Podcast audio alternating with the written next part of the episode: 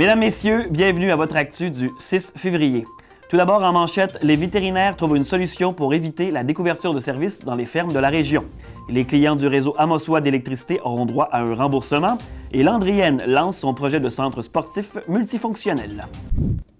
L'Association des médecins vétérinaires praticiens du Québec a mis sur pied un projet afin de combler la pénurie de vétérinaires pour gros animaux qui sévit actuellement dans la région. Pour le président, le docteur Jean-Yves Perrault, la solution est temporaire, mais tout n'est pas réglé. Comme l'expliquait, oui, en entrevue, le docteur Perrault, l'objectif premier est de pouvoir mettre sur pied une équipe qui pourra prendre la relève du docteur Paul Gervais, opérant à Amos, jusqu'au 1er avril. La solution envisagée est temporaire et permettra de donner un délai pour trouver une solution à long terme. Une liste d'une dizaine de vétérinaires a été créée. Ceux-ci acceptent de venir faire du dépannage dans la région en 2020. Le ministère de l'Agriculture, des Pêcheries et de l'Alimentation du Québec collabore grâce à des incitatifs financiers. À long terme, l'association souhaite qu'au moins deux vétérinaires puissent s'établir dans la région. On peut entendre là-dessus le président de l'association, le Dr Jean-Yves Perrault. Il faut garder en tête que euh, il faut que tout le monde se mobilise présentement parce que la solution n'est pas euh, n'est pas trouvée là. C'est on a une solution temporaire, euh, vraiment temporaire là pour on veut s'assurer que le 1er avril, euh, le téléphone ne reste pas sans réponse.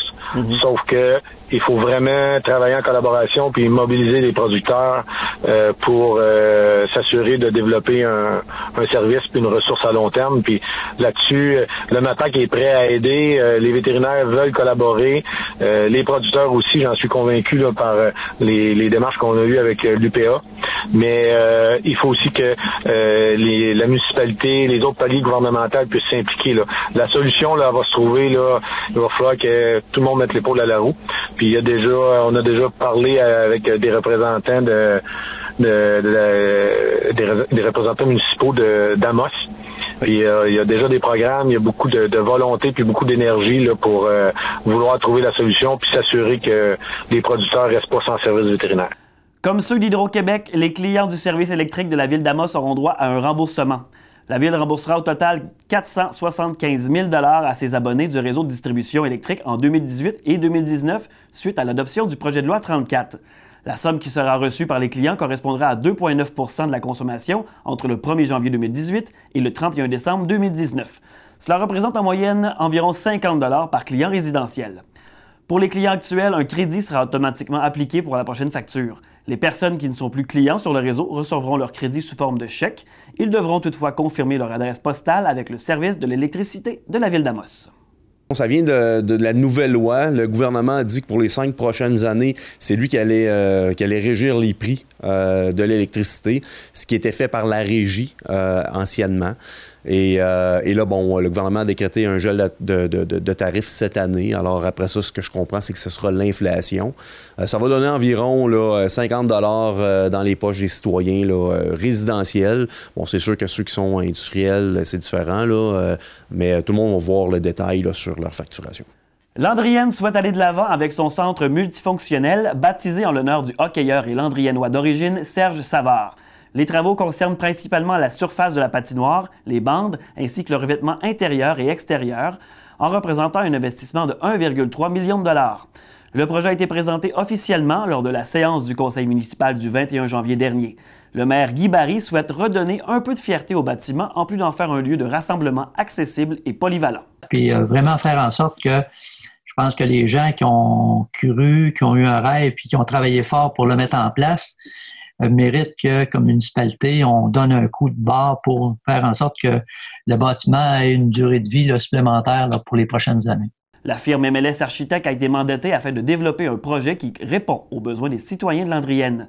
Le maire a rappelé que 73% des 1000 habitants étaient âgés de moins de 45 ans, une proportion nettement supérieure à la moyenne québécoise de 64 la surface asphaltée sera d'abord remplacée par une surface en béton. On remplacera les vieilles bandes par des neuves. Celles-ci pourront d'ailleurs être retirées facilement afin de rendre le bâtiment plus polyvalent. La toiture sera refaite et des portes de garage en polycarbone seront installées. Des estrades amovibles seront également installées. Le maire espère profiter de la subvention du programme d'aide financière aux infrastructures récréatives et sportives, le PAFIR, de 8 864 820 pardon. La municipalité injectera 111 688 500 000 provient de partenaires privés, en plus d'une contribution de 23 000 et quelques poussières du comité du centième de Landrienne. La région a perdu l'un de ses artistes et militants cette semaine. Daniel Gagné, fondateur du festival Aricana, a été emporté par un cancer mardi. L'artiste multidisciplinaire avait longuement milité pour que la ville de Val-d'Or reconnaisse l'algonquin Gabriel Commandant. M. Gagné a également été remarqué en Abitibi-Témiscamingue en militant contre l'utilisation du gentilé témiscabitibien pour désigner les gens qui habitent la région. Un hommage aura lieu le mercredi 12 février 2020 à 21h30 au salon La résidence funéraire de Val-d'Or. La caravane du Frappru était de passage à Val-d'Or ce matin pour réclamer plus de logements sociaux. Les manifestants étaient également accompagnés de l'Association des locataires de l'Abitibi-Témiscamingue, la LOCAT. Pour Christian Milo de la LOCAT, la demande est simple entretenir le parc de logements et développer de nouveaux projets alors que le taux d'inoccupation continue d'être extrêmement bas partout dans la région. La caravane du Frappru parcourt actuellement plusieurs régions du Québec pour mettre en lumière les problématiques de logement partout dans la province. Le tout se terminera par un grand rassemblement à Québec ce vendredi. Le projet de loi 40 sur la réforme de la gouvernance, scolaire sera adopté sous Bayon à Québec vendredi. Les députés ont été convoqués pour une séance spéciale. La semaine dernière, le ministre de l'Éducation et de l'Enseignement supérieur, Jean-François Roberge, avait laissé sous-entendre qu'il pourrait se prévaloir du baillon pour adopter son projet de loi. En entrevue avec Médiaté, il avait toutefois mentionné espérer ne pas avoir à se rendre là. Il déplorait l'attitude obstructionniste des partis d'opposition. Plusieurs regroupements d'enseignants ont dénoncé le projet de loi 40 ces derniers jours. La centrale des syndicats du Québec ont dénoncé le dérapage du ministre qui désire adopter le projet de loi trop rapidement. Pour eux, les conséquences sur les élèves, enseignants et les parents sont majeures. Cette décision est jugée irresponsable. On déplore également que le projet de loi s'attaque à l'autonomie du personnel enseignant avec l'imposition de formation continue, entre autres. Ne manquez pas d'ailleurs ce vendredi dans l'Actu Plus notre entrevue complète avec le ministre de l'Éducation réalisée plus tôt cette semaine, ainsi qu'une entrevue avec la présidente de la commission scolaire Aricana, Mme Annie Kenville. L'Abitibi-Témiscamingue et la Bay James auront 21 nouvelles classes de maternelle 4 ans dès la prochaine rentrée scolaire. Le dévoilement a été fait ce jeudi aux commissions scolaires de de la région. La commission scolaire de Rouen-Noranda aura 13 nouvelles classes. Les autres secteurs se partagent une ou deux classes chacun. Le Cégep et la Fondation du Cégep de la BTB-Témiscamingue relancent son programme de tutorat destiné à offrir un soutien aux élèves de 3e à la 5e secondaire. L'initiative est née de la volonté des partenaires qui voulaient contribuer concrètement à la réussite des élèves du secondaire et à la poursuite de leurs études. Grâce à un partenariat avec les mines Agnico Eagles, c'est 35 000 au total qui sont disponibles pour l'organisme et le programme de bourse pour les trois prochaines années. Après avoir inclus les écoles de Le Carrefour de Val-d'Or et la Source de Rouen-Noranda, l'école d'Iberville, aussi de Rouen-Noranda, s'ajoute. De retour à Québec, le ministre des Finances, Éric Girard, a annoncé aujourd'hui que le prochain budget sera déposé le 10 mars prochain. À cette même occasion, le ministre responsable de l'administration gouvernementale et du Conseil du Trésor, Christian Dubé, présentera le budget des dépenses 2020-2021. Au culturel, les amateurs d'exploration artistique ont rendez-vous au centre d'exposition Vauard de Val-d'Or cette fin de semaine. Une activité spéciale pour la Saint-Valentin en famille est organisée de 13h à 15h avec la joaillère Katia Martel. Les participants produiront un collier en forme de cœur fait de fils de métal qu'ils pourront offrir à la personne aimée juste à temps pour la Saint-Valentin. Le prix est de 10 par réalisation ou 8 pour les membres amis. Le matériel est fourni. Si vous cherchez quoi faire ce soir au culturel, l'artiste désiré est de passage à l'amalgame pop urbain ce soir à 19h30. Les billets sont 20 du côté de Val d'Or, Mario Jean est de passage au théâtre Télébec à 19h30. Il y reste toujours quelques billets. Et du côté de Rouen-Noranda, vous avez toujours le temps de vous joindre au 5 à 7 20 rencontres avec la sculptrice Anne Lerognon qui se déroule au bar littéraire L'Ivresse. Toujours à Rouen-Noranda, Elixir de Gombo débute une tournée régionale au 2 par 4 Pop Brut. Ça se passe à 22h et c'est totalement gratuit. Au sport, les Huskies de Rouen-Noranda n'ont pas pu se sauver avec la victoire contre les Olympiques de Gatineau hier soir à l'Arena I Am Gold. Ils se sont finalement inclinés 3 à 2. La Meute recevra la visite de leurs éternels rivaux, les Foreurs de Val-d'Or, pour un autre duel de la 117 vendredi à 19h30. Toujours au sport, c'est aujourd'hui que débute le 54e tournoi Kiwanis de Val-d'Or. Les équipes des classes 2A, 2B, A, B et C s'affrontent dans les prochains jours. Les matchs de finale seront disputés dimanche. Les élèves de l'école secondaire d'Amos ont maintenant accès à un sentier de ski de fond derrière l'établissement scolaire. Des élèves ont d'ailleurs déjà pu profiter de la piste.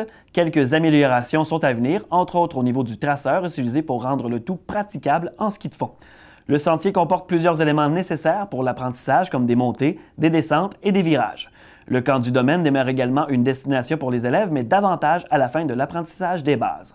Rappelons que l'achat d'une deuxième flotte de ski a été fait en 2018-2019 grâce à la contribution du ministère de l'Éducation et de l'Enseignement supérieur. Alors voilà, c'était votre actu du 6 février 2020. Euh, suivez-nous sur le médiaté.ca pour toutes ces nouvelles et suivez-nous également sur Facebook, Instagram et Twitter.